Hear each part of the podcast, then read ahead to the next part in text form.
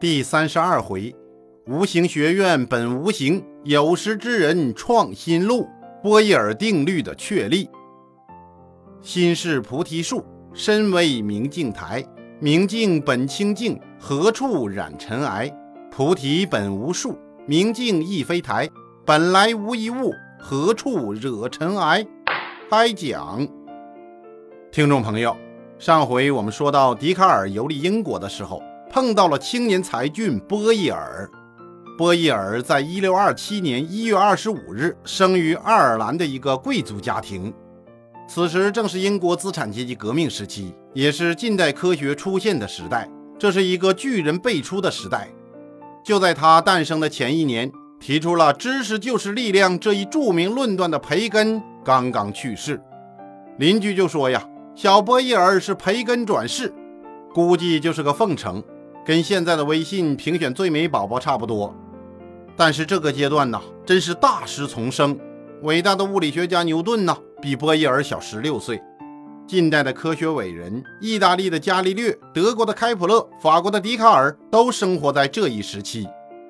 波义尔家境富裕，为他的学习和日后的科学研究提供了较好的物质基础。童年的时候，波义尔并不显得特别聪明，他很安静。说话还有点口吃，没有哪样游戏能使他入迷。但是比起他的兄弟们呢，他却是学习最好的，而且酷爱读书，常常书不离手。八岁的时候，父亲将他送到伦敦郊区的伊顿公学，在这所专为贵族子弟办的寄宿制学校里，他学习了三年，然后就和他的哥哥法兰克一起去了日内瓦，同行的还有他的家庭教师加长林肯。日内瓦是当时欧洲的教育中心之一，他们停留了两年，在这里，波义尔学会了法语、实用数学和艺术等课程。更重要的是，瑞士是宗教改革运动当中出现的新教的根据地，反映了资产阶级思想的新教教义呀，熏陶了他。后来，波义尔在实际的行动中虽然没有参加任何一个教派，但是他在思想上一直是倾向革命的。一六四一年，波义尔兄弟又在家庭教师加长林肯的陪同下游历欧洲，年底就抵达了意大利。旅途中，即使骑在马背上，波义尔仍然是手不释卷，就是个学习呀。就在意大利，他阅读了伽利略的名著《关于两大世界体系的对话》，这本书给他留下了深刻的印象。二十年以后，他的名著《怀疑派化学家》就是模仿这本书的格式写的。他对伽利略本人更是推崇备至。波义尔的哥哥和他的父亲一样，在英国的资产阶级革命中都是保皇派。一六四四年，他的父亲在一次战役中死去了。家庭情况的变故、经济来源的中断，使波义尔回到战乱中的英国。回国以后，他就和自己的姐姐莱涅拉夫人住在一起，也就是我们前文书提到的小院落呀。波伊尔的家里有十四个兄弟姐妹，他是最小的。在他三岁的时候，母亲不幸去世。可能是这位英雄的母亲呢，孩子生的太多了，伤身体呀，估计是又累又病，最后去世了。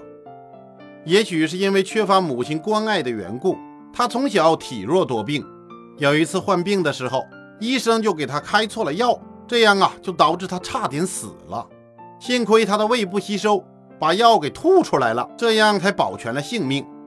经过这次遭遇之后，他就害怕医生了，甚至害怕有病了。有了病也不愿意找医生，并且开始自修医学，到处寻找药方啊、偏方啊，为自己治病，并且下决心研究医学。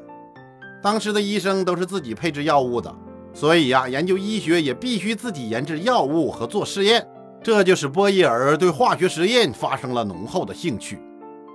在研究医学的过程中，他翻阅了很多化学家的著作。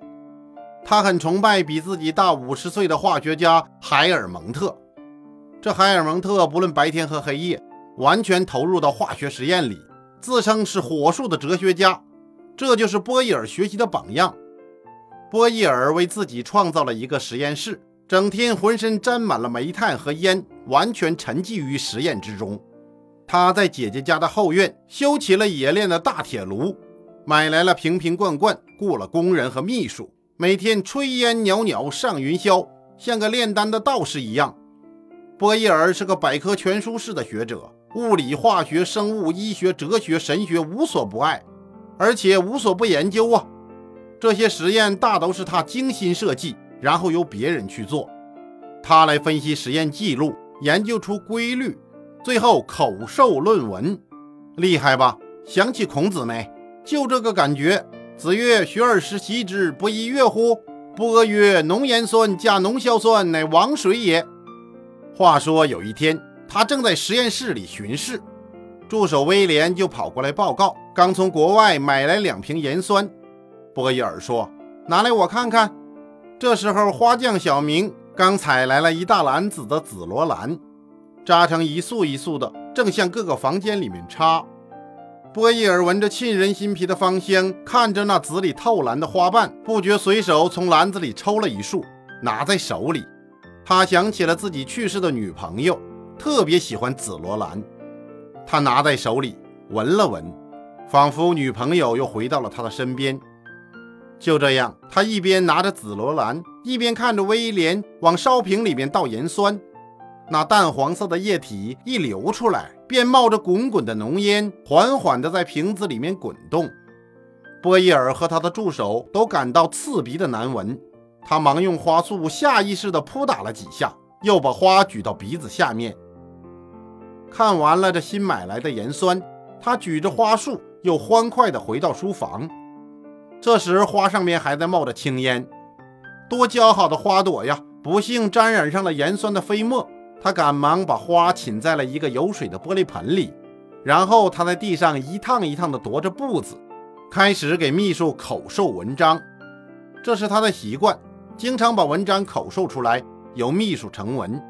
他一边走一边说：“只有那些不能用化学方法再分解的简单物质才是元素。”他继续踱着步子，偶然一抬头，发现玻璃盆里的花变成红色的了。他以为是玻璃和阳光的作用，忙上去一把抽回来。刚才这花明明是蓝哇哇的一片一片的呀，怎么转眼就是红艳艳的一朵一朵的了呢？秘书看见他不说话，赶忙抬头看，只见波伊尔对着这花发愣。他正要问话，波伊尔却大声说道：“快到花园里去，再采一把紫罗兰，还有野草、野花、月季花、黄瓜叶子，反正啊，花园里的花花草草啊。”你每样都采一点过来，越多越好。原来聪明的波伊尔啊，立刻悟到盐酸遇到紫罗兰变成红色，那么对于其他的花草会怎么样呢？他将各种花草制成了寝液，然后用酸碱一一去试，果然有的遇碱变色，有的遇酸变色，而最有趣的呀，是用石蕊苔藓制成的一种紫色的寝液，因为它呀。遇酸变红，遇碱变蓝，实在奇妙极了。他用这种寝液把纸泡湿，然后再烘干。以后他遇到新的不明液体呀，不知道是酸是碱，只要剪下一条这种试纸，投入液体中，或红或蓝，酸碱立刻分晓。我们在中学课堂上用的指示剂就是这么发明的。波伊尔在纸上写道：“石蕊酸红，碱变蓝。”也就是在这一类的实验当中，波伊尔发现五倍子水寝液和铁盐在一起会生成一种不沉淀的黑色溶液，这种黑色溶液久不变色，于是他就发明了一种制取黑墨水的方法。这种墨水几乎用了一个世纪。在实验中，波伊尔发现呢，从硝酸银中沉淀出来的白色物质，如果暴露在空气中，就会变成黑色。这一发现为人们后来把硝酸银、氯化银、溴化银用在照相术上做了先导性的工作。波伊尔后来由于厌倦了首都上层社会的空虚，当然更主要的呀，他想集中精力做一些科学实验，他就躲到庄园里，在那里边读书边进行科学实验。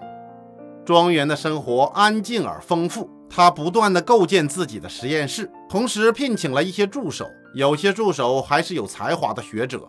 比如胡克，后来就成为一个著名的科学家。这胡克发现了形变同应力成正比的固体弹性定律，而且制成了显微镜观察植物细胞。这些助手在波伊尔的领导下进行观察和试验，并帮助波伊尔收集整理科学资料和来往信件。这样就在波伊尔的周围形成了一个固定的科学实验小组。此时的波伊尔啊，早已经不再相信水土气火是最简单的物质的说法了，而认为世界是由一些最小的微粒组成。但是微粒是怎样结合在一起的呢？他又要亲自试一试。这天，波伊尔又和自己的助手胡克开始做实验了。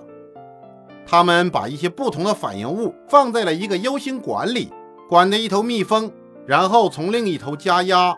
波伊尔说。我想压力提高啊，这些微粒的结合就会更快。请将压力平衡管提高，让压力增加一倍。胡克把压力慢慢的加大，波伊尔就看 U 型管上的刻度。他惊奇的发现，气体体积缩小了一半。他喊道：“再加大一倍，体积又缩小了一半。”这回他亲自操作，压力慢慢变小。当小到等于当初压力的时候。